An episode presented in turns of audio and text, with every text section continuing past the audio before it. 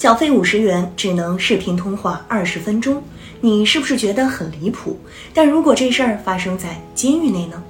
八月七号，前律师李某爆料，河北省的监狱采用了一款服刑人员和家属远程视频会见的手机应用，该应用每次缴费五十元可通话二十分钟的收费行为引发质疑。针对此事，保定监狱一名工作人员称，监狱面对面会见不收费。远程视频会见是河北省监狱管理局找的社会上的第三方公司提供的便民服务，费用也是第三方公司收取。该工作人员解释，赚钱很正常，因为你用人家设备、人家网络了，也节省了你的时间和路费了。围绕着这件事儿，网友的态度各不相同。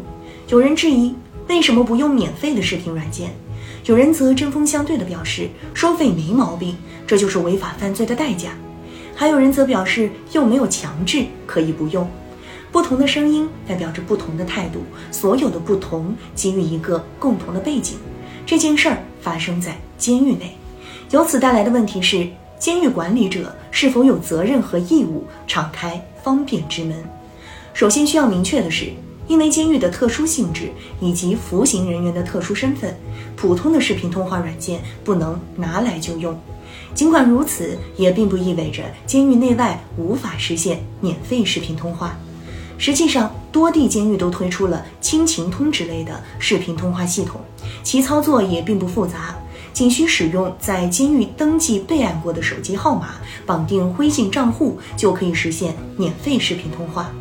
当然，这并不意味着所有监狱都必须无偿提供这种服务，但可以明确的是。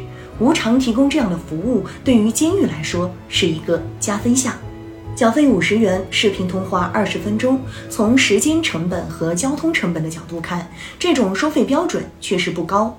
但这是否意味着只要收费标准低于时间成本和交通成本，收费标准就很正常呢？更进一步说，第三方公司赚钱确实很正常，但其拿下这笔业务的过程是否也很正常？企查查 APP 显示，涉事 APP 由河北立驰信息科技有限公司开发。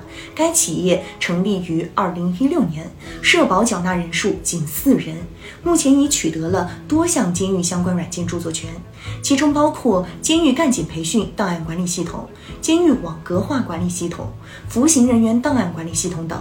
从软件著作权来看，这家小微企业似乎专攻监狱相关业务。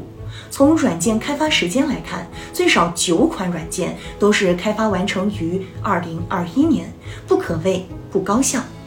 那么，这个神秘而高效的小微企业是如何深度关联监狱系统的？或者更直白一点说，这是不是一个纯粹的第三方公司？这才是此次事件的核心所在。相比起监狱视频通话系统该不该收费，该怎么收费，更重要的问题是。谁在收费？为什么在收费？